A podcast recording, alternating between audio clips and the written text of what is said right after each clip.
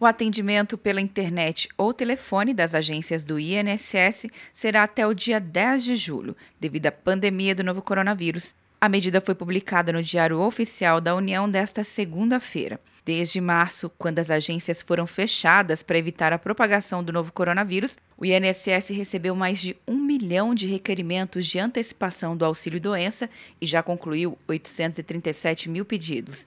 Os trabalhadores que ficarem doentes agora na pandemia precisam anexar um atestado na página do Meu INSS para conseguir o benefício. A funcionária do INSS, Maia Lázara, esclarece o principal motivo que leva à não conclusão de todos os pedidos. O pessoal não anexar o atestado médico. E como está suspenso o indeferimento né, desses benefícios, nós estamos aguardando que o cidadão anexe o atestado médico nessas solicitações. Os atendimentos presenciais, inclusive as perícias, devem voltar de forma gradual em todo o país no dia 13 de julho.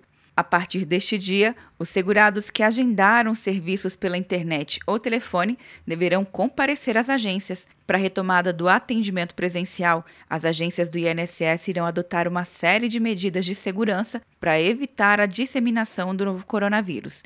Quer um ano sem mensalidade para passar direto em pedágios e estacionamentos? Peça a Veloy agora e dê tchau para as filas. Você ativa a tag, adiciona veículos, controla tudo pelo aplicativo e não paga mensalidade por um ano. Por tempo limitado. Não perca. Veloy. Piscou, passou. De Brasília, Luciana Castro.